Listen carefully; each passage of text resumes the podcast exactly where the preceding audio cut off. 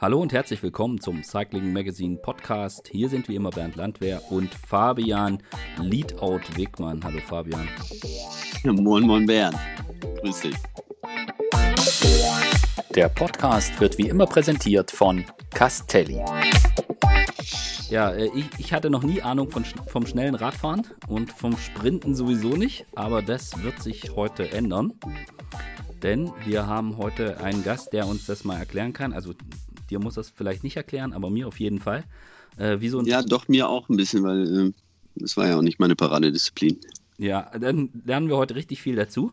Denn Marcel Kittel ist zu Gast und kann uns das mal erklären, wie das mit diesen Sprints funktioniert. Marcel als äh, ja, ehemaliger Weltklasse Top-Sprinter, ich glaube, jemanden Besseres zu finden, der uns erklären kann, wie Sprints funktionieren, hätte man nicht hinkriegen können. Ähm, wie viele Sprints guckst du dir aktuell noch an? Ja, moin, moin erstmal, ihr, ihr beiden. Moin. Freut mich dabei zu sein. Äh, ja, wie viele Sprints gucke ich mir noch an? Äh, so viele wie es geht zwischen Windelwechseln und ähm, ja, keine Ahnung, den Kleinen ins Bett legen. Also ich versuche schon immer noch mit dabei zu sein. Jetzt ist ja auch gerade jetzt ja endlich mal wieder die Saison losgegangen und da versuche ich alles mitzunehmen, aber ich stelle mir auch nicht immer die Uhr danach und ähm, gehe da ganz locker ran eigentlich. Mhm. Wie ist das, wenn du so einen Sprint siehst, denkst du dann, ah, guck mal da und das hätte jetzt so und so? Also bist du dann wieder voll so drin? Ja, das fragt mich meine Freundin Tess auch immer. So fast wie eine Therapeutin, die neben mir sitzt und so, so, so mich an so anguckt und, und, wie, und bist du aufgeregt? So. ähm, und das bin ich auch. Also wenn ich einen Sprint sehe jetzt, also gerade so UAE-Tour mhm. zum Beispiel, mhm. äh, Almaria, das sind die Rennen, die, ähm, die ich natürlich auch kenne, wo ich weiß auch, wie sich das anfühlt, wenn man da erfolgreich ist. Und da, ey, da geht schon auf jeden Fall mein Puls mit. Da kribbelt es in den Beinen und äh, so ein bisschen, naja, ein bisschen Schweißhände sind noch mit dabei. Also einfach diese Nervosität, äh, weil, weil du das ja schon irgendwie gefühlt tausendmal durchlebt hast im Radrennen, die kommt schon irgendwie wie so ein Automatismus immer noch wieder zurück. Aber mhm. ich muss auch sagen, es, sage ich mal, tut mir jetzt so ähm, ähm, auf der emotionalen Ebene sozusagen nichts, dass ich jetzt denke, oh puh, da muss ich jetzt wieder zurück mhm. und das wieder haben. Also das, das zum Glück nicht. Äh, die Geschichte, dass du wie du Sprinter geworden bist, ähm, hast du ja auch schon, schon mehrfach erzählt, dass du in den Nachwuchsklassen vor allen Dingen ein, ein sehr, sehr guter Zeitfahrer warst. Also du warst nicht, nicht langsam, aber du warst, du warst schon äh, endschnell, aber es war nicht, nicht klar, dass aus dir mal so ein Top-Sprinter wird in den Nachwuchskategorien. Ich habe jetzt ähm, auch mal so drüber nachgedacht, äh, wo ich dich das erste Mal getroffen habe und was mir so in Erinnerung blieb. Und ähm, ich weiß noch ganz genau, dass mir von jemandem, der ähm, sehr viel äh, im, im, im Radsport sich auskennt und äh, auch dich ähm, sehr gut kannte damals und auf des, dessen Wort ja ich auch sehr viel gebe. Und der sagte zu mir, ähm, auf dich bezogen, ich kannte dich damals gar nicht, und er sagte zu mir, ähm, weil ich so, Mensch, Zeitfahrer und so weiter und irgendwie schon so ein bisschen so diese Toni Martin-Richtung so ein bisschen im Kopf. Und der sagte zu, zu mir, ja, der Marcel, das ist jemand, der kann sich so in die Fresse hauen, das habe ich noch bei keinem gesehen. ist das jetzt ein Kompliment? Ja, das, äh, also ich, ich finde schon, äh, aber äh, das hat für mich auch so, das hat für mich auch so dieses, äh, warum du in den Nachwuchsklassen in, im, im Zeitfahren so, so extrem gut warst, also als Weltmeister, ähm, das hat es auch so ein bisschen äh, so ein bisschen eingeordnet, also dass man sagen kann, ja, das war nicht, du warst vielleicht nicht so unbedingt so der, der absolut äh, voll in die Richtung Zeitfahr gehen, sondern du konntest einfach noch alles, aber äh, dadurch, dass du diese Fähigkeit hattest, ähm, warst du da auch in der Lage, diese, ja, dann eben die Ergebnisse auch einzufahren. Also hast, ist, ist da was dran oder liegt das, habe ich mir da einfach Quatsch gemerkt?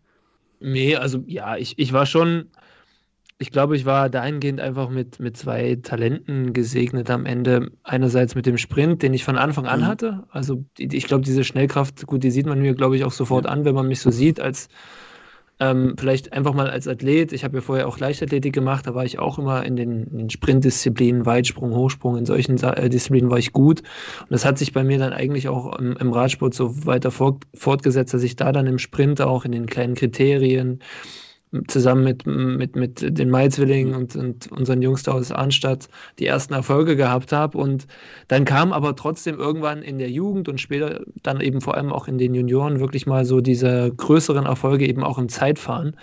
Und die überschatten dann natürlich ja. alles. Ja, also spätestens würde ich jetzt mal so behaupten, als ich zweimal Juniorenweltmeister geworden bin, hat äh, niemand mehr nach dem Sprint geschrien, sondern dann war es nur noch Zeitfahren. Auch bei mir, da legst du irgendwo so diesen Schalter um, aber das heißt ja nicht, dass dieser Sprint automatisch völlig weg mhm. ist, sondern der war immer noch da und ähm, gerade als es dann in die Profis ging und sich eben alles spezialisiert hat, das, also, ja, Fabian, du kennst das ja auch, wenn du da nicht deine Nische mhm. findest, wo du wirklich besonders stark bist, dann wirst du da gar nichts. Und das war bei mir ganz klar der Sprint. Da Im Zeitfahren, da hat es immer noch mal für so einen Prolog bis höchstens 10 Kilometer gereicht für, für einen Top 5 oder so. Ähm, aber alles andere war schon nicht mehr erreichbar gegen die absoluten Pros wie Toni, äh, in, in, in Rowan Dennis und Tom Dumoulin. Die sind ja aerodynamischer als ein Ferrari. Da, da kann ich mit meinem Kühlschranklook dann wirklich nichts mehr ausrichten, selbst im Zeitverbügel. Das war dir da auch direkt schon klar, als du Profi geworden bist bei, bei Skill Shimano? Naja, also äh, ja, in dem Sinne schon. Also richtig bewusst ist es mir geworden äh, bei meinem ersten Kriterium international, in meinem ersten Jahr, als ich dann äh, als absoluter Fettbär da zwischen den Schleckbrüdern und äh, diesen ganzen dünnen Jungs da fahren musste und da habe ich ja überhaupt gar kein Land gesehen. Da habe ich dann schon gemerkt, okay, hier weht echt nochmal ein anderer Wind. Äh, Gerade was dann eben auch die, die Berge angeht, was überhaupt auch, naja, das eigene, die eigene Nische, wie gesagt, angeht. Da musst du echt irgendwie dich dann ganz gut einordnen können und du wirst da automatisch hinsortiert. Also äh, das geht relativ schnell. Und ich hatte eben aber auch das Glück, dass ich da gut starten konnte, was den Sprint angeht, mit Ski Shimano dort und die haben das toll gemacht und äh, mich da super reingebracht. Du hast ja auch direkt gewonnen. Also ja. Mit der, deine Neo-Saison war ja. Also ich weiß noch, das ist das, das unter all den vielen anderen Dingen, äh, die ich, wo ich extrem viele vergessen habe, aber ein, da ist mir auch eine Sache in Erinnerung geblieben. Da hast du vor Dünnkirchen hatten wir gesprochen.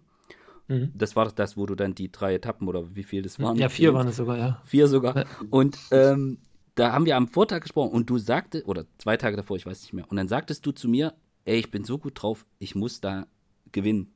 Und das war so eine, und das war so eine, du wirst es nicht mehr wissen, aber das war so eine, du hast das mit so einer Selbstverständlichkeit gesagt. Ja. Und ich habe und ich habe damals, kann ich locker zugeben, ich habe damals gedacht, ja so, hm, und dann, und dann kam halt irgendwie so, ja, gewonnen, Kittel, so, und ich so, okay, wow. Und dann ging das so weiter. Und also das hat mich, das hat mich nachhaltig beeindruckt. Also, dass du da mit diesem, ähm, mit dieser absoluten Sicherheit gesagt, ich bin so gut drauf, ich bin so stark, ich, ich, muss da gewinnen. Das, das fand ich krass. Ja, ja gut, ich, also das muss, muss ich auch gleich mal klarstellen. Ich bin ja nicht davon ausgegangen, dass ich da vier Etappen gewinne. Nee. Aber ähm, ich bin schon natürlich auch mit der Mannschaft zusammen da in das Rennen gegangen und dachte, hey komm, ey, jetzt lief so gut. Ich habe schon so viel mehr erreicht, äh, als ich mir überhaupt für die zwei Jahre Profi, die ich da unterschrieben hatte, mir vorgenommen hatte. Jetzt kann ich da auch nochmal versuchen, bei, bei den vier Tagen von den Kirchen-Etappe zu gewinnen. Ähm, und das, das lief einfach Bombe. Das ist ja auch irgendwo dann, wenn du da so ein, auf so einer Welle reitest äh, von voller Motivation und, und auch Selbstbewusstsein, dann, ja, kommt das ja nicht von alleine, aber ich sag mal, gerade im Sprint ist natürlich das Selbstbewusstsein die halbe Miete und ähm, mhm. das Vertrauen in die eigene Kraft, vielleicht mal anders ausgedruckt mit, sage ich mal, weniger Hang zur Arroganz ähm, in der Beschreibung, das, das ist schon wichtig und das musst du definitiv mhm. haben. Ja. ja. das ist ja auch oft so, das sagt man ja, also das hat man ja eigentlich nur im Sprint oder die Sprinter, dass sie sagen, jetzt ist der Knoten mal geplatzt und jetzt weiß ich, wie es geht. Ähm, ich meine, eigentlich weißt du ja immer, wie es geht. Ne? Ähm, ich, ähm, kann man das so ein bisschen mit, mit so Skispringern auch vergleichen? Also ich meine, äh, bist du wahrscheinlich noch nie Ski gesprungen, aber die sagen das ja auch. Die sind ja immer eigentlich, äh, trainieren gut, äh, sind auf einem guten Niveau und manchmal funktioniert es halt, dann wissen die, wie es geht und äh, manchmal geht es nicht, obwohl sie ja, äh, ja dasselbe trainiert haben und eigentlich auf demselben Niveau sein müssten. Ja, ich, ich, ich würde, also gut, ich kenne mich null aus im Skispringen. Ähm, ja. ich, ich würde auch wahrscheinlich keine vier Meter weit kommen ähm, und dann noch gestürzt. Auch aber mit viel Schwung. Den, das ist kein Problem, die Rampe runter bei mir, den Schwung zu holen. aber die, Jungs dort, das ist ja alles mhm. im Prinzip noch viel simpler, ohne das jetzt irgendwie schlecht zu reden, aber die Abläufe so für mich als Laien, wenn ich von außen gucke, ja, du musst halt runterfahren, stabil bleiben und dann richtig abspringen im richtigen Moment.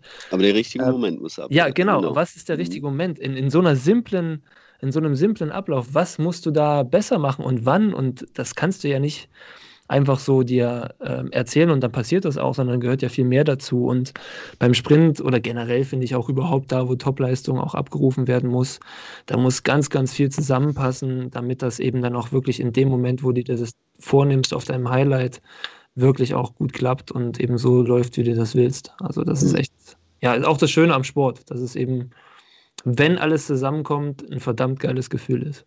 Ja. Da können wir jetzt direkt hier in die Analyse einsteigen, nämlich, dass du uns jetzt mal erklärst, wie es geht. Also es gibt einen Spruch, das musst du mir jetzt komplett erklären, von vorne bis hinten. Man, bei Sprintern sagt man, wichtig ist das Gefühl für die Linie. Ich verstehe darunter, Entschuldigung, ich verstehe darunter, dass der Sprinter weiß, wie weit es bis zur Ziellinie ist, wann er mhm. antreten mhm. kann und wie er das macht. So, und da würde ich jetzt gerne von dir wissen, wie geht das? Ja, hast du eigentlich gut umschrieben. Bernd, wundert mich fast, dass du kein guter Sprinter geworden bist. So. also bergab bin ich auch gut und schnell. Also Gefühl für die Linie ist einfach ähm, natürlich wichtig. Es heißt einerseits, dass du einordnen kannst, wie weit ist es noch bis zum Zielstrich. Was habe ich noch im, im Tank sozusagen? Was kann ich noch raushauen? Und wann muss ich losfahren? Und äh, da gehören dann noch eben Dinge, kleine Dinge dazu, wie dir die Position dorthin zu verschaffen. Das ist manchmal auch kein, nicht unbedingt eine Glückssache, aber da passiert ja so viel ähm, bis, bis zu den letzten 200, 150 Metern.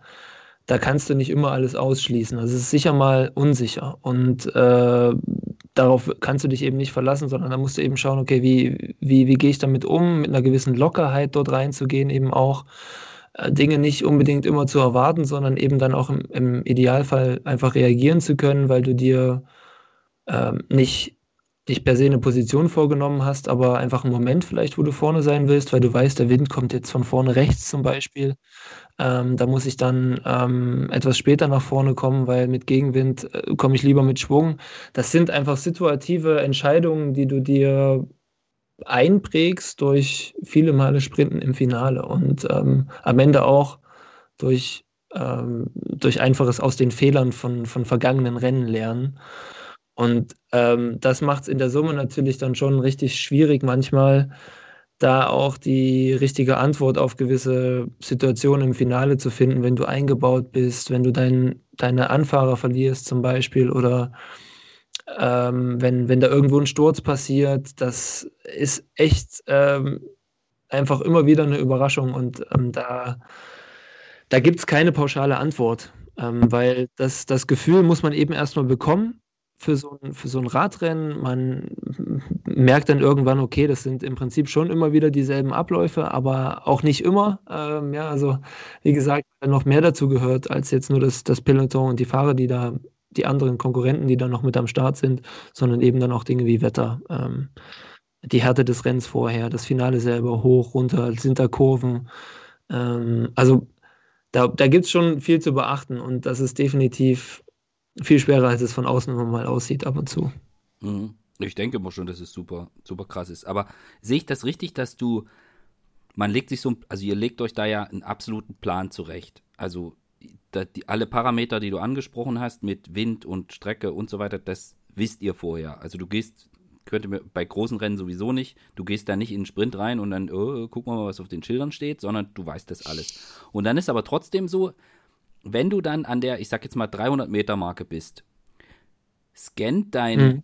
scannt dein Auge die Situation eher analytisch? Also ist das so, dass in deinem Kopf blitzschnell passiert, hier ist der, das passiert jetzt da oder passiert das eher in deinem Bauch? Ist das eher so ein, also könntest du, könntest du äh, hinterher beschreiben für dich, dass was genau da abgelaufen ist? Ich sage jetzt mal so, so Sherlock Holmes mäßig, weißt du, du sitzt so mhm. da und dann hält das für dich an und dann überlegst du, okay, das ist der und der macht das und da bin jetzt ich und der Wind kommt von da und ich weiß, dass die Strecke so ist und dann mache ich das? Oder passiert das alles so unfassbar schnell, dass du da gar nicht mehr denken kannst und das mehr aus deinem Bauch heraus Nee, das, ja, also das ist eigentlich ziemlich einfach. Also da, mit, wenn du das quasi so Schach, schachmäßig spielen würdest, da würdest du ja, da, da würdest du ja nie zu einer Entscheidung kommen in der, in, in diesem, in diesem Millisekunden. Das ist eher so, das fühlt sich eher so an wie, keine Ahnung, wie so, so ein Flipperautomat mit 100 Bällen und du darfst halt unten keinen durchlassen. Du bist also irgendwie okay. konstant immer was intuitiv am Machen und mhm. ähm, du, du hast gar keine Zeit und auch gar keine, gar, gar keinen Raum für irgendwelchen Fokus auf jemand anderen. Und ich kann, also für mich jetzt mhm, gesprochen, mhm, mhm. ich kann mich an die wenigsten Sprints wirklich komplett erinnern, in dem Sinne, dass ich da auch bewusst Entscheidungen in irgendeiner Form getroffen habe, sondern geschweige denn zum Beispiel auch auf irgendwelche, ähm, sage ich mal, äh, äh, Abstandstafel noch bis zum Ziel geguckt habe, sondern für mich war immer der Blick nach vorne, okay, wo ist der Zielstrich? Äh, klar, der rote Lappen, den kriegst du dann irgendwann, den kriegst du auf jeden Fall mit, du kriegst auch die 500 Meter mit, aber ja, das war's. Und dann geht's ab ins, ins Finale und dann ähm, machst du das situativ und wirklich nur nach Bauchgefühl. Also Kopf hat da auch meiner Meinung nach überhaupt nichts zu suchen, mhm. weil dann, das ist alles zu langsam. Du musst da mhm. abrufen, was irgendwo in dir antrainiert ist, hier wie der Pavlovsche Hund, der abgerichtet wird. Das ist, ist am Ende wirklich so. Okay.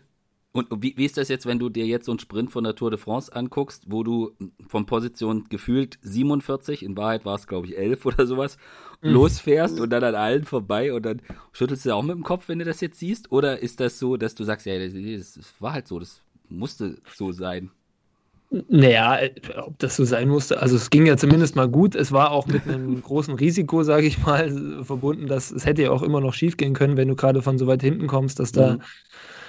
Ja, dass das Tempo doch falsch eingeschätzt hast und dann kommst du nicht mehr vor. Also äh, ich, ich bin da immer noch wahnsinnig stolz drauf, aber wie gesagt, das ist am Ende auch so eine Taktik, die man irgendwann anfängt zu entwickeln, wenn du merkst, okay, äh, zum Beispiel über 2017 gesprochen, da war unser Leadout jetzt sicherlich nicht immer perfekt. Ähm, mhm. Wir haben mhm. trotzdem das Beste draus gemacht und ich habe dann zum Glück auch immer die Beine gehabt, um da von hinten auch noch zu kommen und dann, ja, da gibt es eigentlich auch nicht mehr so viel zu diskutieren, weil wenn es passt nach vorne mit dem, mit dem Sieg, dann, dann ist das ja nicht falsch gewesen. Es gibt ja viele ja. Wege, die dahin führen.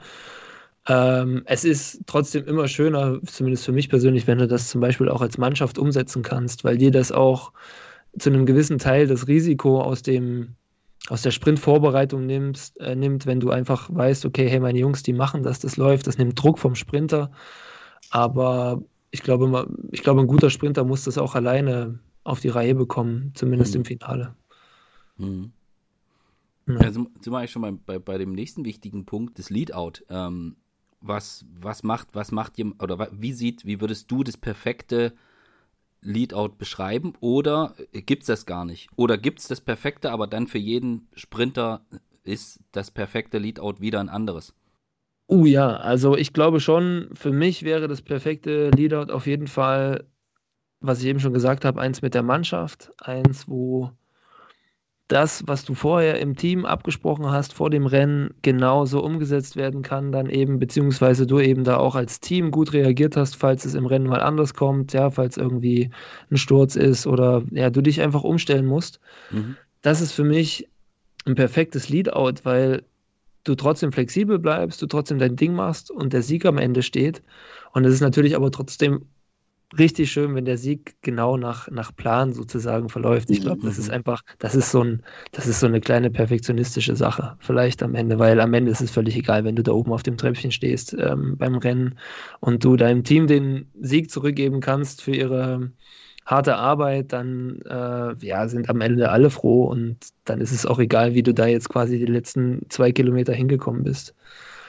Also ja, aber also beim perfekten Leadout kann ich aber auch verstehen, dass, dass vielleicht Leute sagen, das gibt's nicht, weil der Sprint eben wirklich so chaotisch manchmal, manchmal ist, dass es ja schwer zu definieren ist, sage ich mal, was, was, was ist da perfekt dran. Ähm, ein mhm. Sprint ist ja nie in irgendeiner Form perfekt oder besonders schön, sondern immer ein Chaos.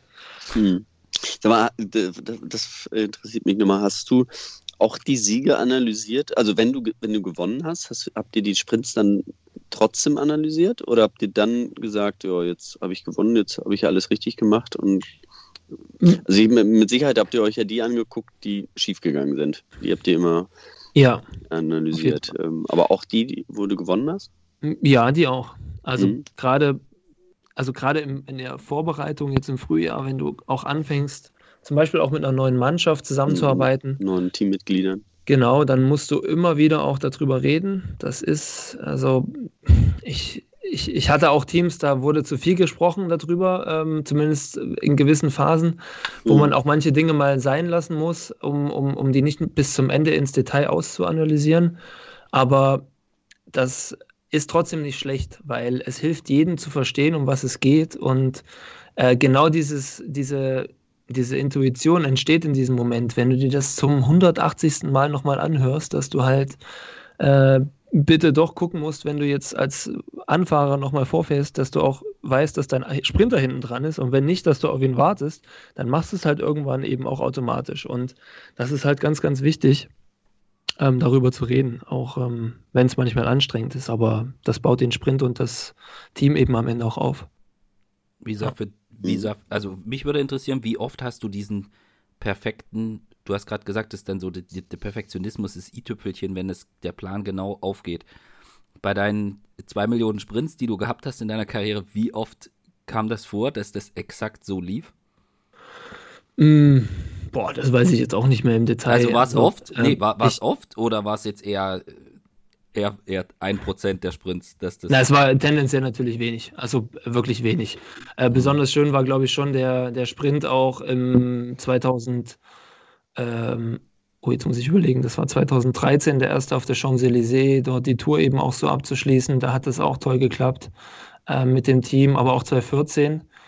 Und ähm, ja, dann wird es schon, schon dünn, so mit den Erinnerungen zumindest mal. Also ich habe jetzt gerade an Scheldepreis gedacht, aber ich glaube, da war nie ein Sprint in dem Sinne perfekt, weil Scheldepreis ist einfach immer durcheinander. Ja. Äh, ähm, okay. Mhm. Ja, also es sind auf jeden Fall nicht viele. Und mhm. ähm, ich glaube, das, das, das sagt einfach schon was auch über den Sprint am Ende aus und wie es dazugeht. Äh, das ist eben manchmal wie Rummelboxen und äh, wenn du eben auch viele, hm, ich sag mal, andere Teams mit dabei hast, wie es jetzt zum Beispiel auch dieses Jahr bei der UAE-Tour war, da ist es ja auch äh, hin und her gegangen. Da hat sich ja ähm, echt, da haben sich ja alle versucht, Mühe zu geben, vorne zu fahren und am Ende endet es doch in Chaos. Also, das ist ja der mhm. Standard dann. Hm. So eine Abmachung, so ein Sprintzug, wie der aufgebaut wird, entscheidet das die, die Teamleitung oder entscheidet das der Sprinter oder wird das hart ausdiskutiert, wer an welcher Position wie optimal ist? Wie, wie entsteht sowas? Wie baut das ein Team zusammen?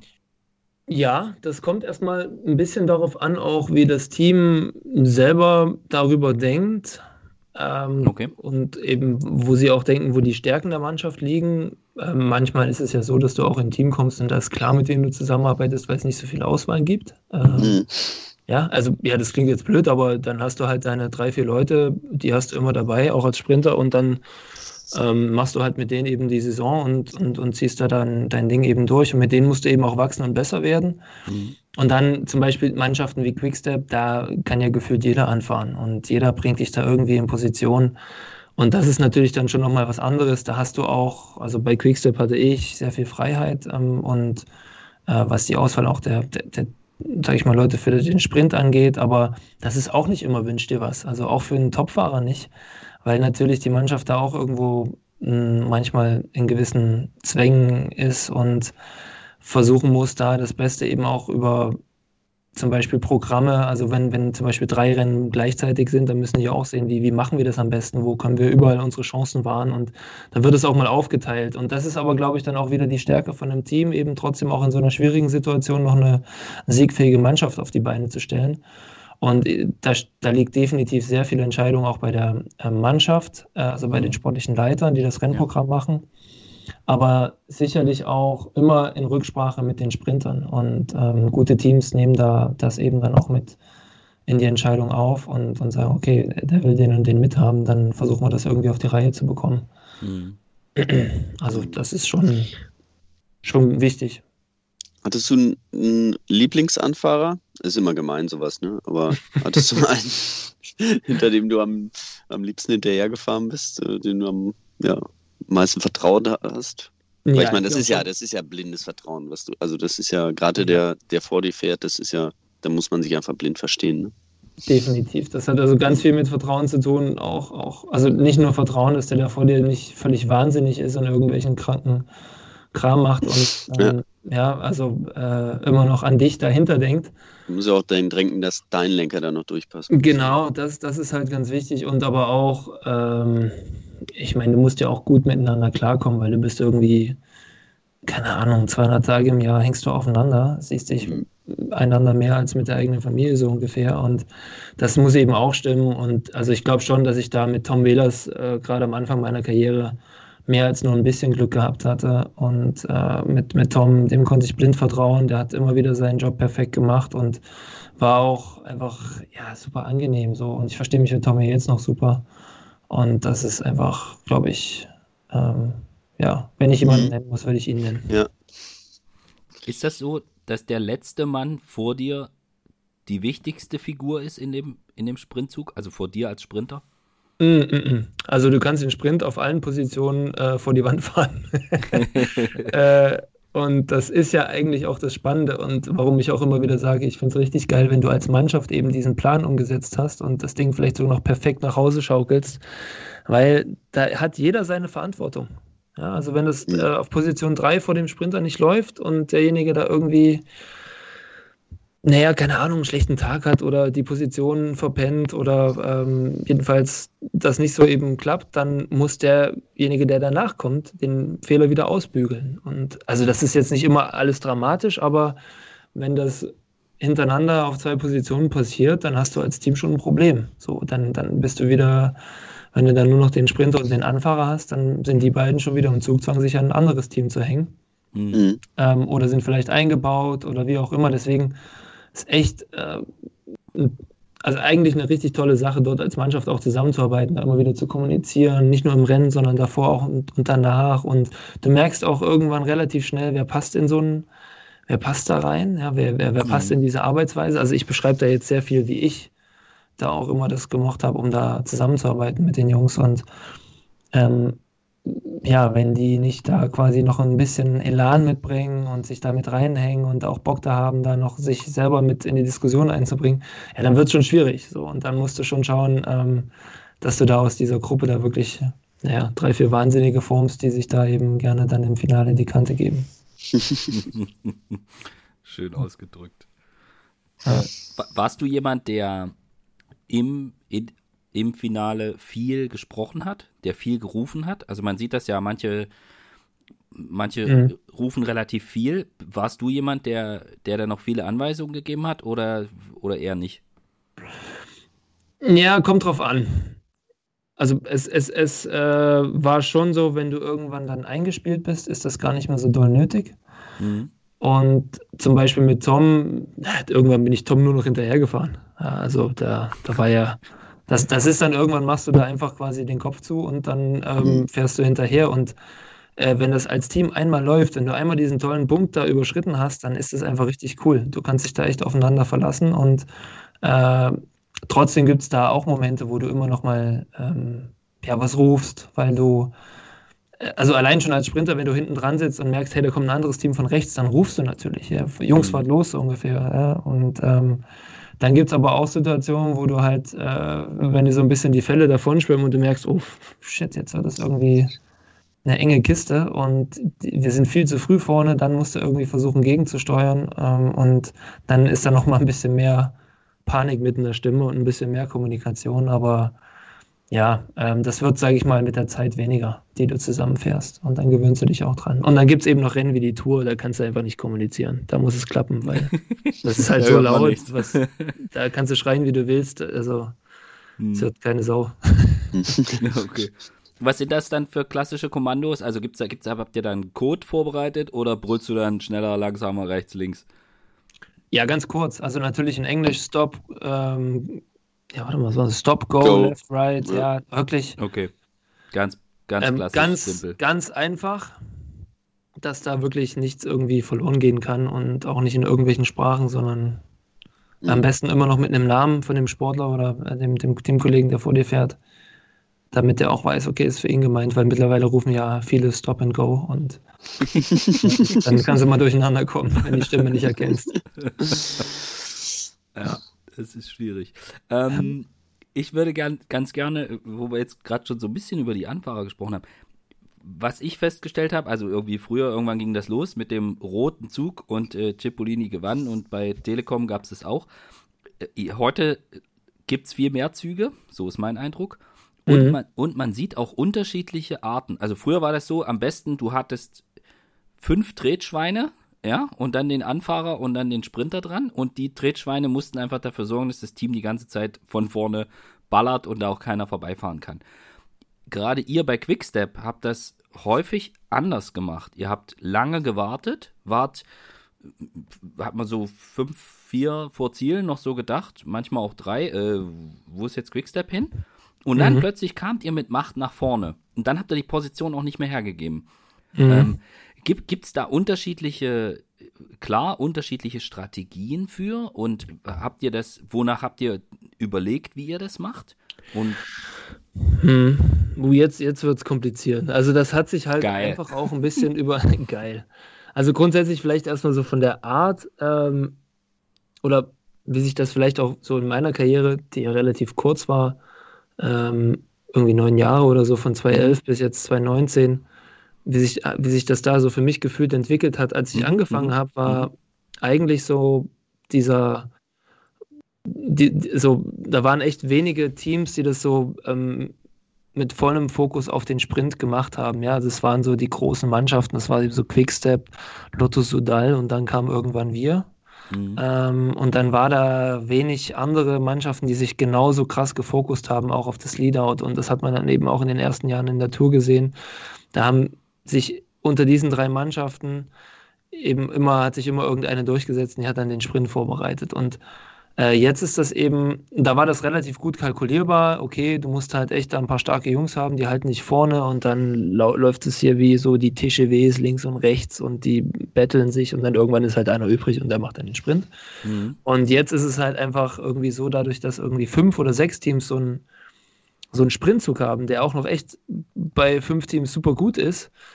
Und äh, das bringt natürlich viel mehr, ja, sage ich mal, Durcheinander rein, dass du gar nicht mehr diese alte Strategie benutzen kannst. Und da hilft dir auch nicht unbedingt, äh, hilft dir nicht unbedingt viel, wenn du jetzt dann irgendwie vier Teamkollegen hast, die wahnsinnig treten können, wenn die sich gar nicht mal nach vorne in den Wind begeben können, weil die da gar nicht durchkommen. So. Mhm. Sondern da musst du halt einfach ein paar mehr Füchse sozusagen im Team haben. Und ähm, ja, zu der Teamaufstellung war es dann eben früher so, sag ich mal, ja, wo du das noch gut planen konntest. Da sind wir zum Beispiel in die Tour gegangen mit ähm, ich fange jetzt mal hinten an mit mir als Sprinter, da war ein, ein, ein Tom Wehlers dann vor mir, ein, Tom, äh, ein Kuhn de Kort, ähm, oft noch Dege ähm, oder eben und davor nochmal Roy Curvers, da hast du schon mal irgendwie fünf Leute, die äh, sau, saumäßig ähm, viel Erfahrung da auch mit in den Sprint reinbringen und Spritzigkeit, aber auch das Tempo, gerade die Jungs, so Roy, Dege, auch Kuhn, die konnten das Tempo ja auch lange hochhalten und mit Roy dann eben auch als jemand, der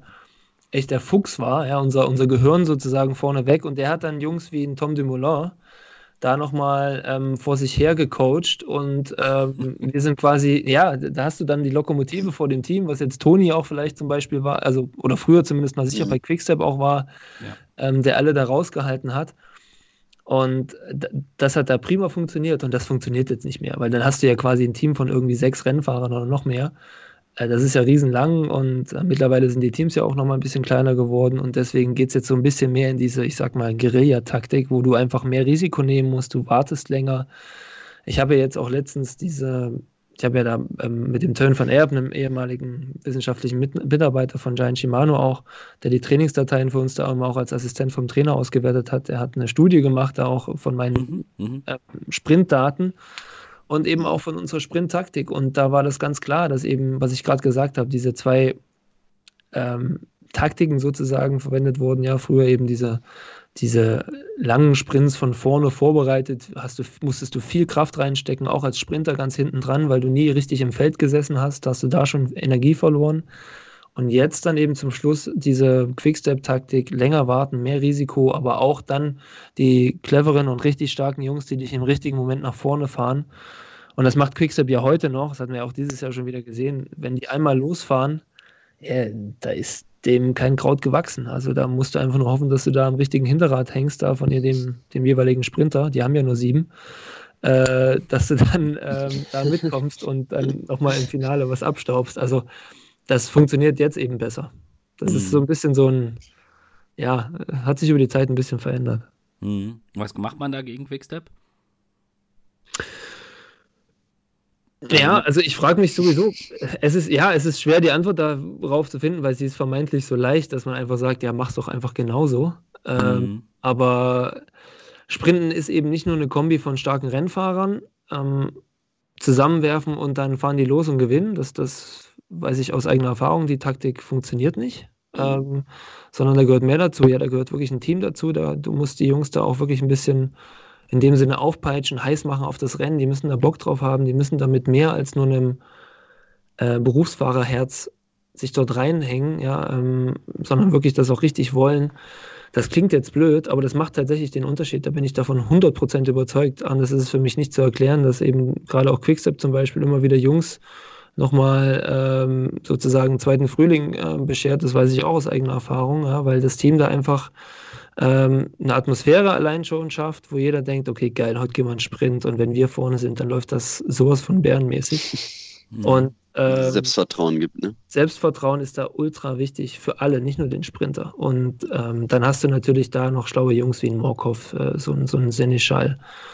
Ja, auf, die sind natürlich eine Bank. Und in der ähm, Kombi musst du erstmal ein Team auf die Beine stellen. Und mhm. das ist eben, glaube ich, die eigentliche Schwierigkeit, dann da so eine geschlossene Einheit da an den Start zu schieben, die das dann im, im Finale so durchziehen. Und ich glaube, da tun sich einige ähm, echt schwer. Und äh, mhm. ich finde zum Beispiel trotzdem, dass Lotto ähm, Sudal das ja, ja, super macht. Also das ist echt äh, immer noch, auch wenn es jetzt noch nicht geklappt hat, aber ich glaube, die sind trotzdem auch ein geschlossenes Team, zum Beispiel, was das angeht, ähm, fürs Finale mit rund um Caleb Ewan. Mhm. Einen Sieg hat er ja schon, hat er ja schon geholt. Ja, ja. ja. ja. Hätte selber gesagt, so ein bisschen. Äh, ja. nee. Ja, aber trotzdem, ja. Ja, aber Kluge ist ja. Achso, ja. ja. Nee, Fabian, gern. Nee, äh, genau. Also ähm, Roger ist ja auch für, für Caleb Ewan so einer, der ist ja auch sehr wichtig für ihn. Ne? Ich meine, der, mhm. ähm, das hat man bei seinem Sieg jetzt bei UAE gesehen. Also da ist er wirklich ähm, super lange von vorne gefahren und hat ihn da halt, gut, der kann ja auch äh, unter seinen Armen durchkriechen. Der hat natürlich auch den besten Windschatten hinter ihm, aber mhm. ähm, Roger ist ja auch jemand, der einen wirklich guten Überblick hat und auch ein sehr ruhiger Fahrer ist, ne? ein ruhiger Anfahrer.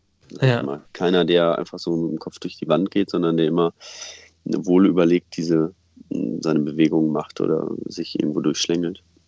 Ja, es ist also komischerweise im Moment so ein bisschen auffallend, dass es eben äh, Leute wie Roger oder eben auch der Murkoff sind, die eben vom Bahnradsport auch irgendwie so rüberschwappen mhm. nochmal. Also, ich, also sie sind ja beide immer in beiden Welten richtig gut gewesen, ja. aber ich glaube, diese Ruhe macht vielleicht dann auch zum Beispiel als Anfahrer wirklich gerade den Unterschied.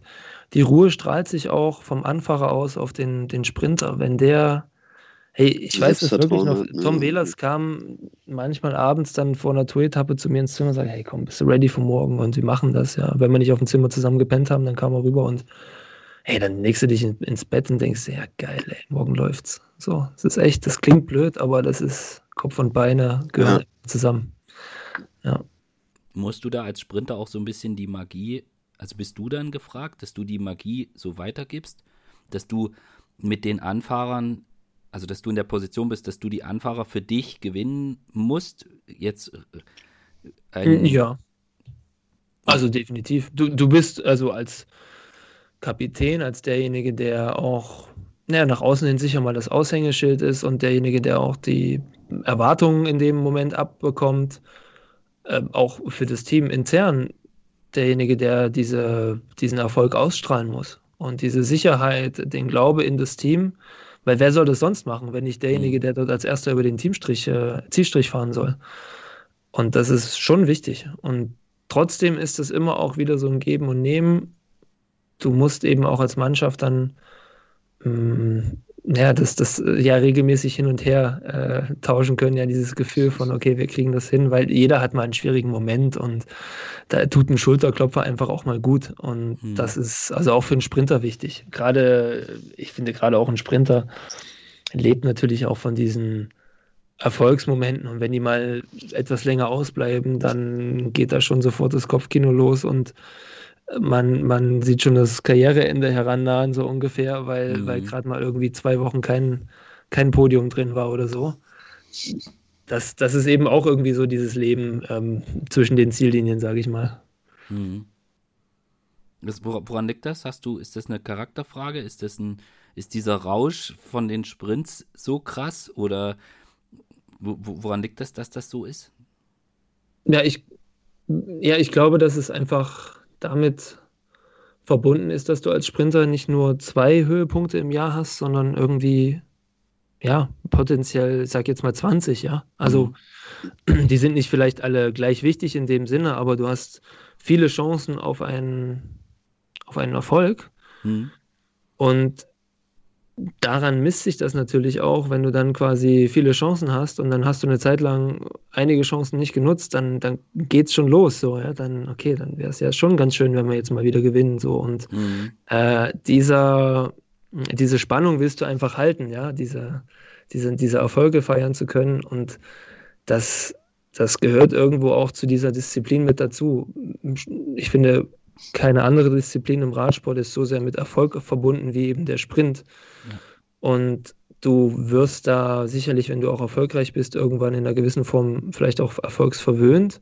Ähm, dahingehend, dass es das eigentlich noch schlimmer macht, wenn du dann irgendwie mal so eine Trockenphase hast, wo du einfach okay. gar nichts gar nichts abbekommst. Ja, das gibt es aber eben auch. Also macht dich am Ende auch besser, wenn du damit gut umgehst. Mhm. Mhm. Du hast jetzt gerade den Morkov schon angesprochen. Ich mhm kann man den entschlüsseln? Also kann man sagen, was den zum besten Anfahrer der Welt macht? Also geht das? Könnte man das irgendwie auf eine, in einer Spinnennetzgrafik oder irgendwie, könnte man das darstellen? Oder kann man das nur irgendwie beschreiben oder kann man das auch wirklich nur fühlen, wenn man mal, ich sag jetzt mal Sprinter oder Anfahrer gewesen ist? Ja, ich, also jedes Mal, wenn ich den sehe, denke ich mir, wie, also diese Ruhe, die der mitbringt, das ist für mich seine eigene, eigentliche Kraft. Der, der fährt ja wirklich, der, der fährt ja teilweise wirklich mit seinen, mit seinen, seinen Sprintern da an, an Position, keine Ahnung, 70 gefühlt, irgendwie jetzt zum Beispiel die UAE-Tour, da waren die mhm. Jungs ja noch auf der letzten Etappe, da waren die ja noch ewig da hinten, auch wenn es nicht geklappt hat. Ich, doch, da hat es nicht geklappt, glaube ich, als Ben der Zweite geworden. Ja. Aber ähm, da hat's ewig, da haben die sich ewig Zeit gelassen. Und ich denke, was macht der denn? Und dann bam, kommt er mit einmal mit, mit dem Team da nach vorne, als ob da irgendwie äh, eine Bombe im Radio explodiert und die da jetzt sagen, hey, wir müssen jetzt vor. Und der hat genau auch eben dieses Auge für diesen Moment. Und das finde ich echt mega beeindruckend, muss ich wirklich sagen. Der nimmt ja wirklich, egal wen er am Hinterrad hat, ähm, den, den nimmt er nach ne? vorne ne? und den schiebt er da fast mit über die Ziellinie und wird dann selber quasi auch immer noch irgendwie Top 10, weil er einfach, ja, der, der fährt halt so lange, bis der, die Ziellinie da ist, so ungefähr. Ja. Äh, also das ist wirklich, ich, ich kann ihn nicht irgendwie im Detail entschlüsseln. Mhm. Ich glaube aber einfach, dass er einen riesen krassen Instinkt hat. Die Erfahrung spielt da auch eine Riesenrolle.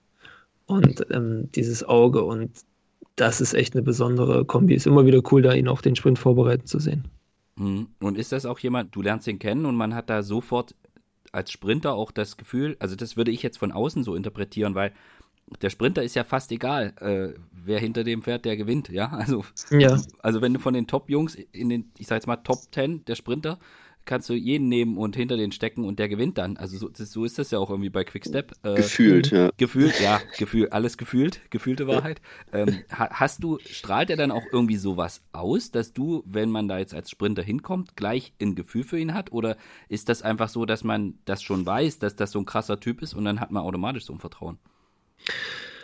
Ja, ich muss ja ehrlich sagen, ich bin mit ihm ja quasi nie, ich bin ja mit ihm nie in einer Mannschaft gefahren. Ich kann das schwer beurteilen, wie ja. das jetzt wäre, wenn du, wenn du ihn so kennenlernst. Ja. Das, das, das Gefühl hatte ich in der Form, also hatte ich ja nicht. Mhm. Und ich hatte ihn auch nie so richtig auf dem Schirm. Ähm, jetzt im Nachhinein fragt man sich natürlich eigentlich, warum, als er die ganzen Jahre da bei Kadjuscha gefahren ist, muss man sich ja auch echt mal ernsthaft fragen, okay, wie, wie wichtig war er da auch für Christoph in vielen Rennen, mhm. ähm, zum Beispiel bei der Sprintvorbereitung und da hat eben, ja, da hat Lefebvre einfach wieder echt ein Monster-Ding gebracht hat, dass er den da in die Mannschaft holt und ähm, letzten Endes jetzt eben damit, egal ob Viviani da im Hinterrad war oder jetzt eben dann, dann, dann Bennett, das läuft halt einfach. Und ähm, das ist für den Sprinter mega wichtig zu wissen, dass du da einen erfahren, erfahrenen mhm. Anfahrer vor dir hast, der, der hat ja, der hat ja eine Wahnsinnstrefferquote. Also der, mhm. der Morkov. Und das ist eine Riesenbank. Und ähm, das beruhigt dich, ja. Also mhm. wirklich so. Wie für ja. mich Tom Velos früher da einfach Kopf aus und hinterherfahren. Also, das ist das Prinzip Morkov, glaube ich, auch.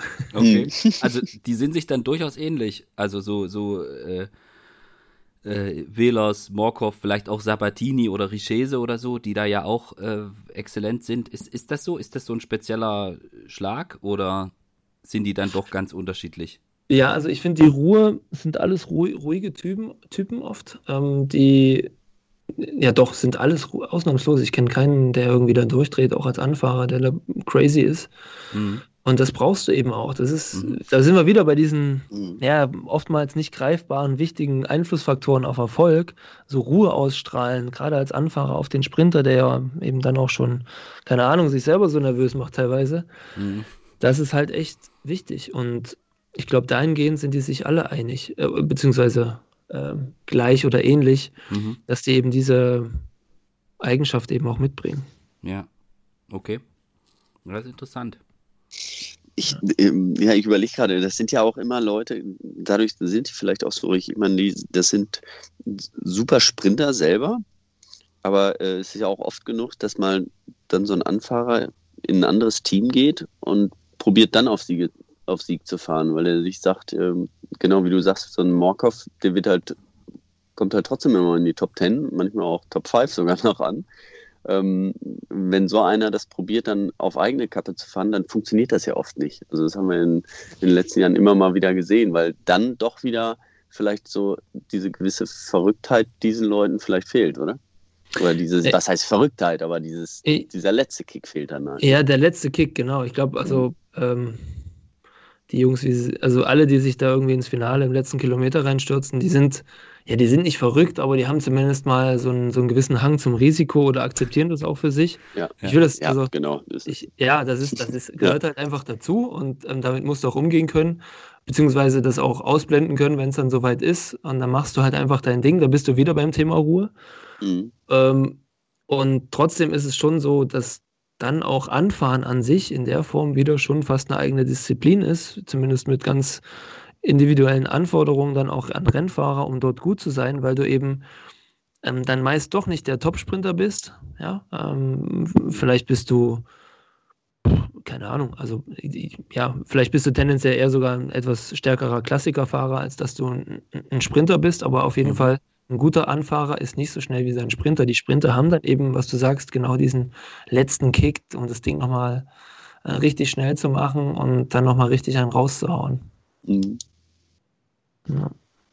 Was mich noch interessiert, wie wichtig schätzt du das Material ein? Also ist das, ist das für Sprinter wirklich bedeutend? Also ist es so, dass du, oder ist es Sinn, Sinn auf dem Level, ich sag jetzt mal World Tour, äh, ist jetzt der, sind die Unterschiede so gering, dass das, dass das keine, kein, kein entscheidender Faktor ist? Ja, also ich würde schon generell sagen, dass die Unterschiede nicht mehr groß sind ähm, zwischen den Top-Teams, den Top-Rennfahrern. Es gibt immer noch mal so sicherlich kleine, kleine Feinheiten, die der ein oder andere bevorzugt. Ähm, keine Ahnung, beim Schaltsystem. Ähm, aber also eins ist sicher, du willst auf jeden Fall ein Fahrrad haben, wo du merkst, hey, da kommt die Power an, das ist aerodynamisch, das ist schnell, das schleift nicht irgendwo, mhm. ähm, das kriegt die Kraft auf die Straße, das ist steif.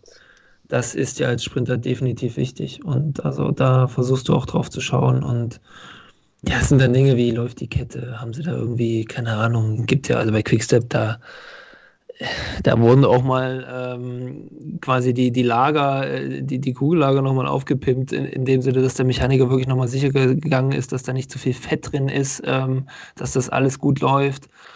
Und das sind dann so diese, was das Material angeht, diese kleinen Details, die du auch am Ende auf dem Rad zumindest mal merkst, wenn es einfach gut läuft und äh, ja, du nicht irgendwie so einen steifen Bock unter dir hast. Mhm. Ja. Du hast es vorhin kurz angesprochen, es gibt diese, ich, ich habe es für mich salopp als Power-Studie abgespeichert hier mit Teun van Erb, was du vorhin angesprochen hast, mhm. wo deine Leistungswerte analysiert worden sind und so weiter. Ohne da jetzt ins Detail zu gehen, mich würde interessieren, was hast du für dich da draus gezogen? Also was war für dich so die Erkenntnis, die du da mitgenommen hast? Also kurze Erklärung, die haben sich da wissenschaftlich die Leistungsdaten von dir bei den nicht allen, aber bei vielen Sprints angeschaut und analysiert. So, ja. Äh, und was, hast, was war für dich so die Erkenntnis? Ja, also ich muss mal ein Ding vorweg sagen, ich kenne ja Turn jetzt dann äh, von 2011 bis 2015 haben wir auch im Team da zusammengearbeitet mhm, äh, und kennen ihn also wirklich auch lange und ich glaube, sonst hätte ich das auch nicht gemacht, mhm. weil ich bei ihm einfach sicher sein konnte, dass er da ähm, dass er da einfach auch wirklich da das, also das richtig einordnet, das richtig analysiert und wirklich, ähm, er ist da wirklich auch ein extrem detaillierter und fast perfektionistischer Typ.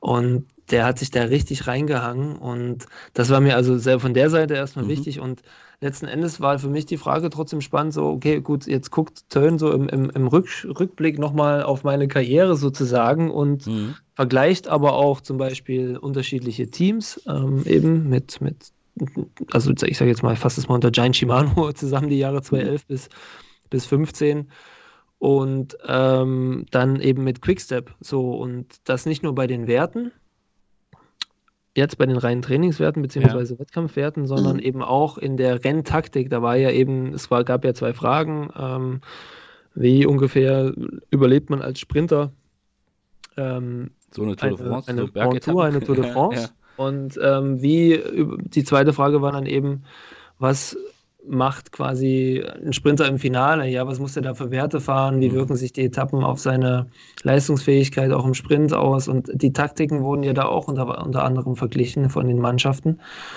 Und das fand ich schon richtig interessant, da, dass da eben wirklich mal jemand von wissenschaftlicher Perspektive draufschaut. Ich meine, äh, ja, wenn man ehrlich ist, Jetzt, jetzt liegen dann die Daten sonst auch auf meinem Computer. Ich habe da, ähm, hab da auch nichts von, niemand hat da was von. Und es war auch einfach cool, das da mit ihm zusammen zu machen. War ein schöner, interessanter Prozess. Und letzten Endes, wenn ich jetzt drauf schaue, ja, bestätigt das schon so ein bisschen auch eben mein Gefühl, was wir vorhin ja auch schon kurz besprochen mhm, haben, mhm. wie, wie die Teamtaktiken eben in den einzelnen Mannschaften funktioniert haben. Giant Shimano eben viel von vorne, Quickstep, mehr Guerilla-Taktik zum Beispiel. Ähm, aber ja, letzten Endes ist, sage ich mal, im Großen und Ganzen auch über die Jahre die Anforderungen für mich jetzt so als Sprinter nie in den einzelnen Etappen oder in den Grand Tours insgesamt nicht wirklich verändert, ja, was ich da leisten musste, um, um mhm. von A nach B zu kommen, von, vom Start bis nach Paris. Und ja, das fand ich schon eine schöne Zusammenfassung auch und mhm. interessant. Okay. Weiß ich, was habt ihr mitgenommen davon? Habt ihr es euch mal angeschaut? Ich leider noch nicht. Ich, ich äh, werde es mir jetzt auf jeden Fall mal anschauen. Also, ähm, aber nur kurze Frage, oder vielleicht äh, auch für die Zuhörer, die das, äh, die sie nicht gelesen haben, nicht gesehen haben. Was waren denn so deine Maximalwerte? Weil das sind ja immer so, äh, gut, das ist ja körperbaumäßig auch ähm, von abhängig und äh, Caleb Youn muss mit Sicherheit nicht so viel treten wie du damals, aber was waren so deine Maximalwerte? Lass ihn schätzen, lass ihn schätzen. ja. Na, ich, ich, habe gelesen, jetzt, ich habe gelesen. Ich André Greipel hatte jetzt, äh, äh, hatte ich jetzt irgendwo gelesen, hatte jetzt bei der UAE Tour äh, den höchsten Wert irgendwie, weiß nicht, mit äh, 1600 oder sowas, oder was? mit, mit, mit 4000 Watt, ja.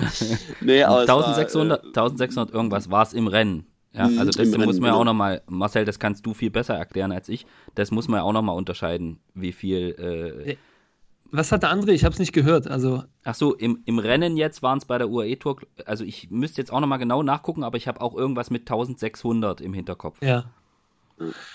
Ja, du, aber er hat also, keine Etappe gewonnen. Er hat am meisten Watt getreten. Oder? Ja, genau. So, und das ist ja schon mal das so. Ding. Ähm, ja. Du kannst 7000 Watt treten im Finale. Wenn du halt Zweiter wirst, hast du trotzdem nicht gewonnen.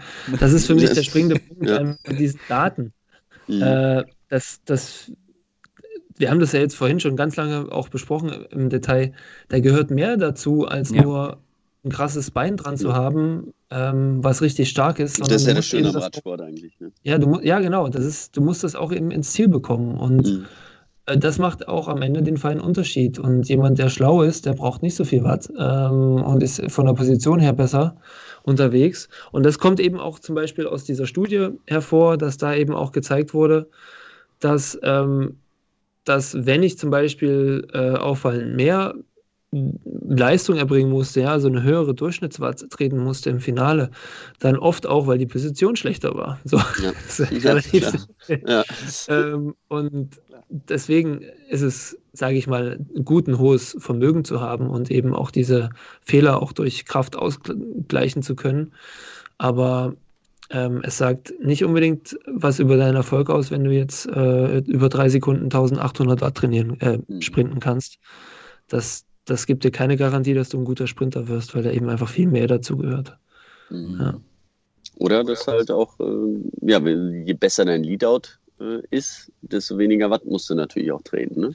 Ja, da sind wir, auch, stimmt, ja, stimmt, da sind wir wieder bei Michael Murkoff. Der mhm. ist ja, wenn du, also ich will da jetzt gar nichts schlecht reden, aber nehmen wir mal zum Beispiel einen Elia Viviani, ähm, mhm. der, das ist ja ganz gut vergleichbar, der letztes Jahr quasi Sehr gut, ja. Hinterrad von ihm rumgesurft ist von Murkoff und ähm, jetzt hat, hat er eben eine andere Mannschaft und tut sich da einfach auch schwer, weil, weil er nicht das gleiche Leadout hat. Unter anderem würde ich jetzt mal vermuten, von, von außen einfach, ja. Mhm. Und ähm, da wieder vielleicht auch so ein bisschen in einer ähnlichen Situation ist wie damals bei Sky auch, wo er ja auch schon ein sehr guter Sprinter war, aber der Unterschied macht eben dann letzten Endes auch die Zusammenarbeit mit dem Team und das ist halt wirklich, das darf man nicht außer Acht lassen. Und wenn du da einen Top-Leadout-Fahrer hast, musst du nicht unbedingt der Schnellste sein, um zu gewinnen. Mhm. Also was ich auch an der Studie interessant fand, und gibt es ja noch einen zweiten Teil, ich glaube, der ist noch nicht, ähm, oder doch, sind beide, glaube ich, draußen. Die sind jetzt beide draußen. Ähm, oder äh, irgendwas war noch, was noch irgendwie noch. Also egal. Was ich interessant fand auch daran war, mal einen Vergleich zu sehen, wie wirklich krass ähm, diese Leistungsanforderung, was du ja vorhin schon beschrieben hast, einfach, wenn du so eine Grand Tour überleben willst als Sprinter, mit deinen, ich sag jetzt mal, rund 90 Kilo. Ja. Was das wirklich bedeutet. Und dass man dann nicht einfach, also die Zuschauer und so, ja, Mai, äh, und ich meine, ist ja immer so, man macht ja immer so, ja, die dicken Sprinter und hahaha und so, aber wenn man dann wirklich mal sieht, welche krasse Wer Leistung. Macht das, Ben? Wir haben das am Anfang auch. Du machst das, das am Anfang.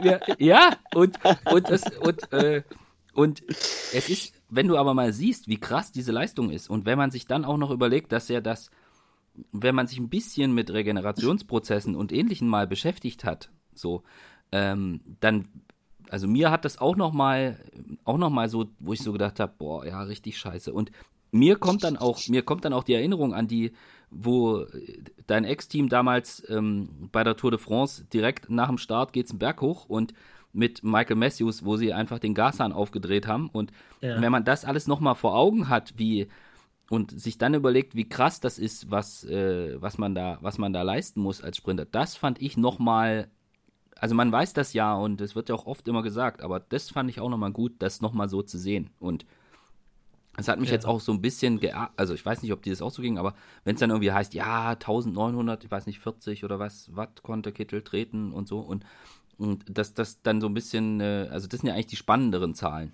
So, da hätte ich jetzt auch gedacht, dass du das ähm, dass du das auch äh, so siehst oder ähm, dass es für dich dann auch so war. Aber gut, du hast es wahrscheinlich gefühlt. Für dich war das dann.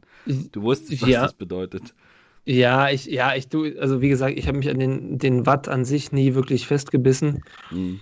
Ich bin da auch noch stets jetzt nicht immer irgendwie so ein Freund von, von, ja, von diesem, sich nur auf das Watt, äh, die Wattleistung da zu konzentrieren im Training, aber auch im Wettkampf, weil hey, Radsport ist so viel Kopfsache auch. Wenn du da im Kopf dann, du kannst dir damit quasi auch irgendwie unbewusst ein Limit setzen. Ja? Du, keine Ahnung, du, du denkst jetzt, deine Schwelle ist irgendwie 400, 400 Watt eine Stunde. Und dann irgendwie fährst du 360 und die Beine tun schon weh und dann denkst du, oh shit, ich habe nicht mal meine Schwelle geschafft. Dann, dann redest du dir ja im Rennen das Rennen schlecht oder dich selber schlecht. Und dann fängt es da schon an zu klemmen. Das ist ja, also deswegen, ich finde diesen Fokus auch manchmal echt ungesund und lieber das Ding, ich habe oft auch im Rennen gar keinen Watt drauf gehabt. Ich habe das immer, da kannst du ja aus dem Display jetzt auch rausnehmen und einfach Kilometer, Geschwindigkeit, Zeit, dann wusste ich immer, wann es Essen gibt und das, das reicht. Ja, bis zum Ziel ist es noch so und so viele Kilometer. Das ist halt echt auch, vielleicht manchmal auch besser. Hm. Ja. Ich habe das ja auch zum Beispiel Jahre, also ich bin jahrelang komplett ohne Tacho gefahren. Immer ja. dachte, der sportliche Leiter sagt mir eh an, wie viele Kilometer es noch sind. Und so ungefähr hat man es drin. Zur Not kann man auch mal jemand anders fragen, aber da war ich nicht abgelenkt. Und wenn der vor dir antritt und äh, du weißt, das ist der letzte Berg oder äh, vom Ziel, dann musst du da sowieso hinterfahren, hinterherfahren, dann ist auch die Wattwerte waren dann komplett egal. Weil genau. Entweder fährst du hinterher oder nicht. Ne? Ja. ja. so, relativ einfach. Aber natürlich, hm, irgendwann war es dann natürlich auch nötig, vor allen Dingen, äh, als es analytischer wurde, für die Trainer diese Werte dann ja. zu haben. Ne? Ja. Das ist natürlich schon so. Klar. Die freuen sich. Ich, ich, ich habe ja immer gesagt, äh, gerade wenn man so Rennen meiner Sanremo und so denkt, ich habe immer gesagt, beim, also so wie die Rennen heute da mit Ala Philipp und Co., das ist nochmal eine andere Geschichte, aber ich habe immer so gesagt, Marcel muss mal das Profil hinlegen und den letzten Berg einfach so rausradieren. Dann schafft er das. So, äh, so, so ja. dass, dass du, ähm, was ich damit, worauf ich damit anspiele, ist das, was wir, was ich ganz am Anfang erzählt habe, diese Geschichte mit dem sich in die Fresse hauen können. Ähm, mhm. Dass du, also weißt du das oder hast du dich auch so ein bisschen damit beschäftigt, wo das herkommt, dass du, also du bist ja jemand, der extrem krass über sich hinauswachsen kann. Also zumindest wird mir das immer so erzählt.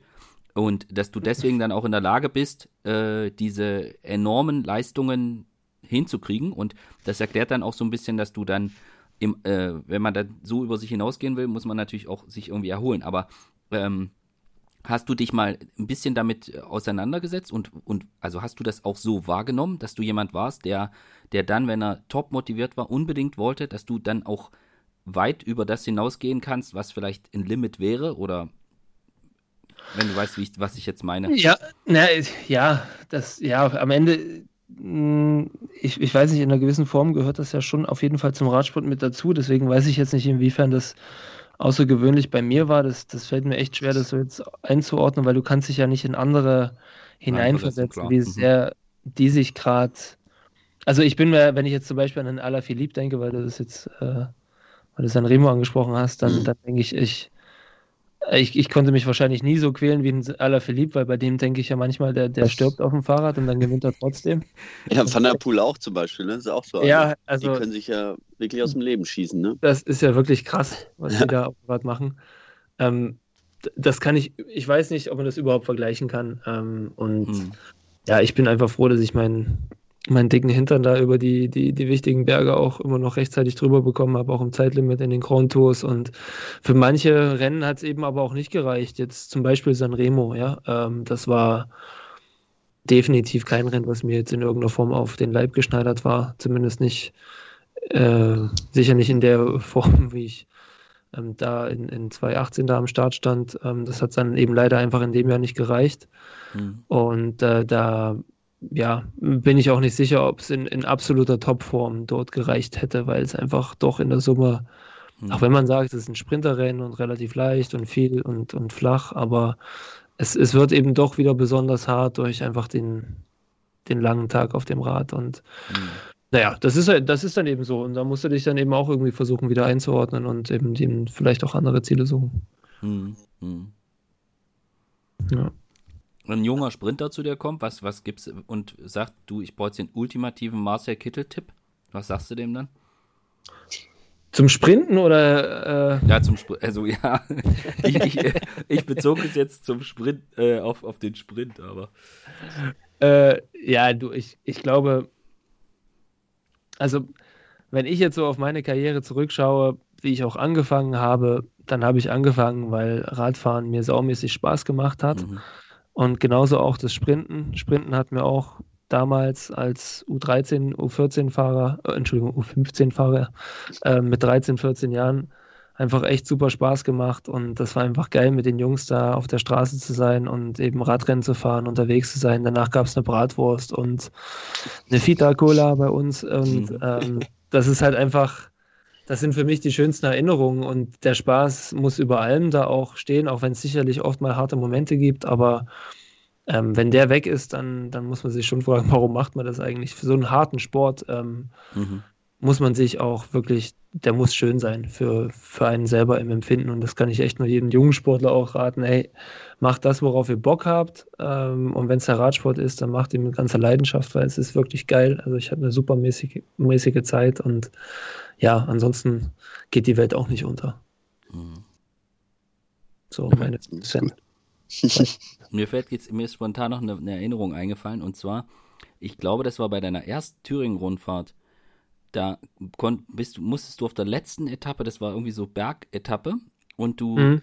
du warst irgendwie in einer Gruppe, also ihr wolltet mit Toni das Rennen gewinnen und du warst irgendwie in der Gruppe und hast dich da auch komplett irgendwie abgeschossen und konntest dann nicht mal zu Ende fahren, musstest aussteigen. Also ja, das war Oberweißbach. Und du warst todtraurig, das sehe ich noch vor mir. Da habe ich gedacht, oh, der arme Junge. Also, weißt du, so mit dieser Vorstellung, die ich so hatte, ja, jetzt ist halt der Kapitän, ja, meine Güte, er fährt halt nicht zu Ende. Weißt du, so in dieser, in dieser, äh, aber du warst, du warst echt fertig und ich hatte auch so das Gefühl, du warst irgendwie so, das war, das, du warst so enttäuscht, dass du das nicht zu Ende fahren konntest.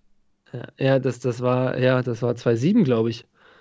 Ähm, ja, 2-7 war das, ja. Da bin ich, da, ja, das ist ja auch das einzige U23-Jahr gewesen, was ich mit Toni gefahren bin und da, da ging das nach Oberweißbach, glaube ich, da sind die dann da eine Zielrunde gefahren und da habe ich mir vorher in dem Tal, ich habe mich schon die ganze Etappe über jeden Berg versucht zu prügeln, weil ich versucht habe, hey, okay, irgendwie mit Toni und wir müssen da was, ich muss da dabei sein und ich muss da irgendwie noch für ihn arbeiten. und dann habe ich mich in diesem letzten Tal dahin nach Oberweiß, Oberweißbach da so gequält, dass ich einfach nur wirklich, ich bin dann fast vom Fahrrad gefallen, als ich fertig war und dann ja, das war hart. Und das hat auch richtig Korne gebracht, weil dann habe ich äh, zwei Wochen später oder eine Woche später Toni im Zeitfahren bei der deutschen Meisterschaft abgezogen. In Rostock. Das war geil. Ja, habe ich mein erstes Jahr mit einem deutschen Meistertitel nach 23 Ende. Ja. Naja. Ja, das ist Wahnsinn. Ja, krass. Mhm. Lang ist her. Mhm. Und doch wieder erinnert. Ja, cool. Also ich habe auf jeden Fall eine ganze Menge über, äh, über Sprints. Wo, was habe ich, wo, wozu haben wir jetzt nichts gefragt, was irgendwie auch wichtig ist? Haben wir irgendwas, Marcel, haben wir irgendwas vergessen? Oder kann man jetzt mit dem Wissen, könnte jetzt sogar mit dem Wissen aus mir ein Sprinter werden? äh, ich überlege gerade. Also Morkov brauche ich. Du, ja, also Morkov, generell wäre erstmal ein Trikot von Quickstep ganz gut, wenn du sprinten möchtest. Ja. Ähm, aktuell zumindest, wenn ich das so sehe, jetzt nach diesem Saisonstart. Ja. Äh, also äh, Watt hast du gesagt, sind nicht so wichtig? Hm? Watt hast du gesagt, sind gar nicht so wichtig. Das ist schon mal gut für mich. Ja, Hauptsache viel. Viel hilft viel. Viel, viel. viel. Von allem viel. Ja. Aber äh, 3000 Watt helfen dir auch nicht, wenn du 150 Kilo wiegst. Also das ist, das ist auch, zumindest auf der Straße nicht. Dann musst du auf die Bahn. Mhm. Äh, ich glaube, also wenn die Friseure, äh, wenn ich beim Friseur war, dann komme ich zumindest da drunter. ja, das ist gut. Eine Frage habe ich noch. Hat sich übersetzungstechnisch, hast, hast, hast du da so in deiner Karriere irgendwie mal einen größeren Sprung gemacht? Hast du da mal, ähm, ich meine, ich bin, mein, ich bin mein ganzes Leben, also ich 5311 als dickstes gefahren und das hat immer, immer gereicht mhm. für mich.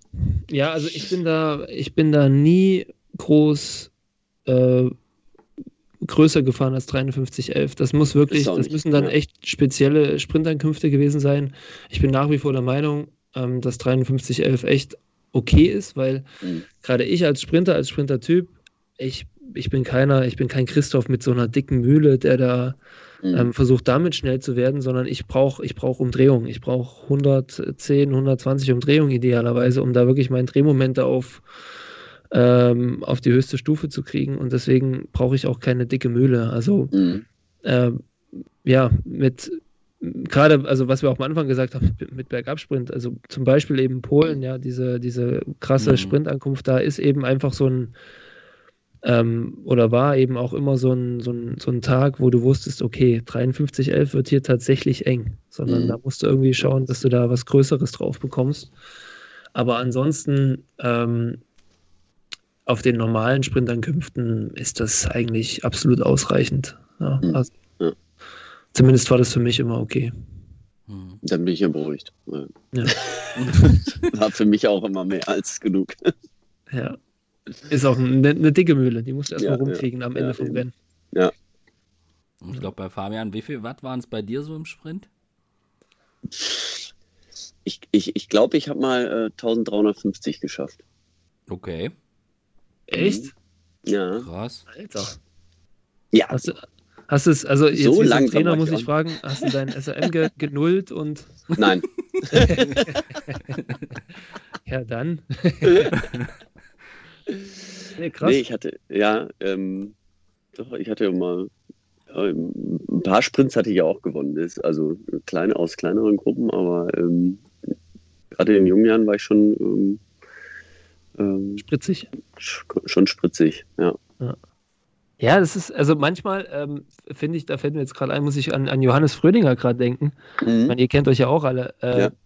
Johannes ist ja auch, und ich würde dich jetzt zumindest mal so nicht ganz in die Johannes-Kategorie einordnen, also, aber ihr seid ja relativ, äh, sage ich mal, tendenziell kleinere Rennfahrer. Du noch mhm. etwas größer als Johannes, und ähm, aber wir bei Johannes äh, sind wir auch wieder bei Polen 2000. Ähm, 2011 war das auch, da hat er mir dort auch ein paar Sprints angefahren. Echt, ich weiß noch, die letzte Etappe 2011 in Polen hat es geregnet wie Sau. Da bin ich an, bei Johannes im Finale, im letzten Ja gut, beim Regen war Johannes immer eine Bank. Ja, der ist, also, absolute Wahnsinn. Ja. Aber auch auf anderen Etappen, wo es trocken war, der Typ im Finale hat er da immer noch mal einen rausgehauen. Jetzt, um das zumindest auf Tempo zu bringen, mhm. der hat auch keine Angst gehabt. Das war echt krass. Also ja. wirklich. Und also Größe ist auch nicht immer alles, ne? Jetzt äh, gerade auch im Sprint. Äh, Masse ist nee. Macht, okay, aber. Ja. Das, nee, das ich meine, das sieht man ja auch zum Beispiel bei so einem äh, Caleb Ewan. Ja? Ich meine, der ist ja ist, ja. noch kleiner als Johannes. Und äh, gut, der äh, im Vergleich hat, im Verhältnis hat er natürlich auch ordentlich Watt, äh, tritt er auch ordentlich Watt. Ne? Das ist ja mhm. auch, auch im Verhältnis zu seinem Körpergewicht. Ne? Hoffentlich verbieten sie ihm nicht seine, seine Position. den Sprit. aber gut. Das, das ist nochmal ein anderes Thema. Äh, aber, aber zu Johannes muss ich sagen, ey, mir kommt da immer noch die, und das ist auch so ein bisschen, was ich vorhin, als ich gesagt habe, hier, du als, äh, als Sprinter musst die Magie entfachen im Team und so. Ich kann mich erinnern, bei einer Vuelta war das, da hat Johannes auch einen Sprint angefahren. Da fährt der, also das, das kann der häufiger, also das hat der häufiger gemacht und ja. das, das sieht dann immer, also man erschrickt sich so beim Zugucken, weil man, man hat irgendwie automatisch so dieses, oh Gott, der arme Junge, hoffentlich passiert ihm. Also, das klingt jetzt komplett bekloppt, aber wenn man dann irgendwie so sieht, die anderen Anfahrer sind ja im Vergleich zu Johannes, ja, sind das ja äh, ganz andere Kategorien, wie ihr es gerade beschrieben habt. Und dann siehst du Johannes und da weiß ich, habe ich noch, ich weiß nicht mehr, welche Etappe das war. Es war auf jeden Fall eine Vuelta. Da hat Johannes irgendwie bei, ich weiß es nicht, 1200 oder sowas, ging der da mhm. irgendwie davor und so ewig von vorne. Und das, das habe ich, das Bild hat sich bei mir eingebrannt, wie dieses, die Kameraperspektive war schon von, direkt von vorn und dann so dieses Bild mit diesem Riesenfeld und vorne Johannes von vorne das Gesicht zur Faust geballt. Äh, das das, das habe ich echt, das habe ich echt noch in Erinnerung. Also das hat mich auch äh, fasziniert, dass der das echt konnte. Und das, der wiegt ja auch nichts. Also ähnlich wie Fabian. Ja. Äh, das ist ja schon naja. krass. Ja. ja. das stimmt. Ja, das konnte er aber nicht. Na gut, also aus mir machen wir keinen Sprinter mehr, auch wenn, aber jetzt habe ich zumindest das Rüstzeug, dass ich beim nächsten beim nächsten Sprint äh, fundiert zugucken kann. ich darf von hinten kommentieren. ja, genau. Dahinter ja ist ja immer gut, weißt du? So, ah ja, da war er viel zu spät. Ja. So, das, ist ja, das, ist ja, immer gut, weißt du so. Ich, das ist ja, das werde ich auch ganz gerne bei so Experten gerne mal machen, weißt du, denen so einen Sprint zeigen und dann aber irgendwie 500 Meter vor Ziel Stopp drücken und dann sagen, na okay, sag mal jetzt, wie geht's denn aus? So. Wie geht's weiter? Das, das, das fände ich, da hätte ich auch mal richtig Bock drauf. Ja, okay. Ja, da, aber oh, da hast du echt eine gute Chance, richtig fett falsch zu liegen. Richtig, ja, genau. Auf jeden Fall so. Ja, ja. Marcel, vielen Dank. Ich bin Gern geschehen. Der, bin in der Tat um einiges, um einiges schlauer geworden. Ich auch. Hat mir auch super Spaß gemacht. Das freut mich. Vielleicht könnt beim nächsten ähm, Podcast über wie fährt man schnell den Berg hoch und vor allem, wie fühlt sich das an? Müsste ich mal zuhören, weil das, das Gefühl habe ich bis jetzt immer noch nicht kennengelernt. wir, wir, das immer. wir machen das immer. ja, den Podcast mit dem, mit dem, mit dem, also bei flämisches Bier und ähnliches, äh, da brauchst du, glaube ich, keine Nachhilfe mehr, Marcel, oder? Nee, nee Fritten, Fritten bin ich auch schon echt gut äh, erfahren jetzt mittlerweile. Belgische Fritten. Das ist, das ist ja eh die Königsdisziplin, dass du, wenn du an der Fritur vorbeifährst, du erkennen kannst an dieser flackernden Neonröhre, ob es eine gute Fritur ist oder eine schlechte. Das ist, nur wenn du das treffsicher sagen kannst, bist du, äh, läufst du als äh, geduldeter, geduldeter äh, Bel Belgier durch, oder? Du kriegst direkt einen Pass. Ja, ja, ja, genau. genau. Jahreskarte Flandern, äh, Rundfahrt und direkten Pass. Ja. Das musst du können. Und das können die. Man fragt sich immer, die ersten Jahre fragt man sich, wie machen die das? Äh, und man denkt, das ist nur pures Glück. Aber nee, die können das. Die können das wirklich. Ja, gelernt ist gelernt. Da geboren, quasi. So. In der ja. Ja. Das wollte ich dich noch fragen, Marcel. Ist es in der Tat so, dass der Schelde-Preis wirklich so der geil, das geilste Sprintrennen ist? Also ist nicht nur, weil du das jetzt eine Million Mal gewonnen hast, sondern ist das auch wirklich für Fühlt sich das für den Sprinter echt so an, dass das das geilste Ding ist, wo man drauf hinfiebert und sagt, ja, das ist es? Ja, es ist schon, du, ich, ich will es gar nicht größer machen, als es ist. Ähm, es ist definitiv, naja, es ist jetzt, äh, es, es passiert natürlich, es ist ein belgisches Rennen in der, in der äh, Frühjahrsklassikerwoche und gehört damit einfach wirklich ja schon äh, seit Ewigkeiten einfach auch da in, in sag ich mal, fast in die, in die belgische Radsportkultur ja. rein. Und da haben einfach so viele gute Sprinter schon gewonnen. Das sage ich jetzt nicht einfach so aus Eigennutz, sondern es ist ja nun wirklich so, wenn du da mal in das ja. in die Liste da reinguckst, wer da alles vorne dabei war, das sind einfach dicke Namen und das wertet das Rennen definitiv auf. Und, und äh, mittlerweile ist das auch nicht mehr so wie vor äh, acht, neun Jahren, wo du da losfährst in Antwerpen und dann fährst du da einmal durchs Hinterland, da ist manchmal ein bisschen Wind, aber eigentlich trödeln alle nur rum, weil sie nächste Woche noch, ähm, äh, noch, noch Roubaix fahren müssen und dann, ja, dann äh, ist es jetzt mittlerweile ein richtiges Rennen, da fährst du auch wirklich da durch, durch den Wind und über die, über, über die Inseln dort vor, an der Küste lang. Also es ist richtig hart auch mhm. unterwegs und mhm. ähm, das ist, hat für mich absolut seine Berechtigung als, als Sprintklassiker im Frühjahr. Und ich bin da auch echt immer noch stolz drauf, ähm, gerade weil es auch eben dieses belgische Frühjahrsklassiker-Flair hat, äh, da eben auch immer erfolgreich gewesen zu sein oder oft zumindest. Und also ich finde das geil, macht Spaß, aber ich weiß, ich verstehe auch Rennfahrer, naja, wie Fabian zum Beispiel früher oder eben auch einige Klassiker-Jungs, die das so zwischen den beiden Rennen hatten, dachten sich so, Mist, jetzt muss ich auch noch hier den Scheldepreis fahren. Nur eben bloß rechtzeitig aussteigen von dem Finale, dass ich mich ja nicht irgendwo hinhaue. Ähm, das, das ist einfach auch so gewesen. Da kann man nichts schönreden, ähm, weil natürlich schon ein gewisses Risiko auch bei der Ankunft, wo jeder mit ins Finale kommt, ja, also auch der 180. Rennfahrer am Start. Ähm, die sprinten auch alle mit und das macht es natürlich ein bisschen, sag ich mal, stressiger im Finale. Aber mhm. ja, trotzdem musst du es erstmal gewinnen. Dann freuen, wir uns, dann freuen wir uns jetzt spätestens auf den Sprint beim Schildepreis. Ja, genau. Das gucken wir uns auf jeden Fall an. Dankeschön. Super. Danke euch. Und bis bald. Ja, vielen Dank. Ne? Danke. Ciao. Ciao, ciao.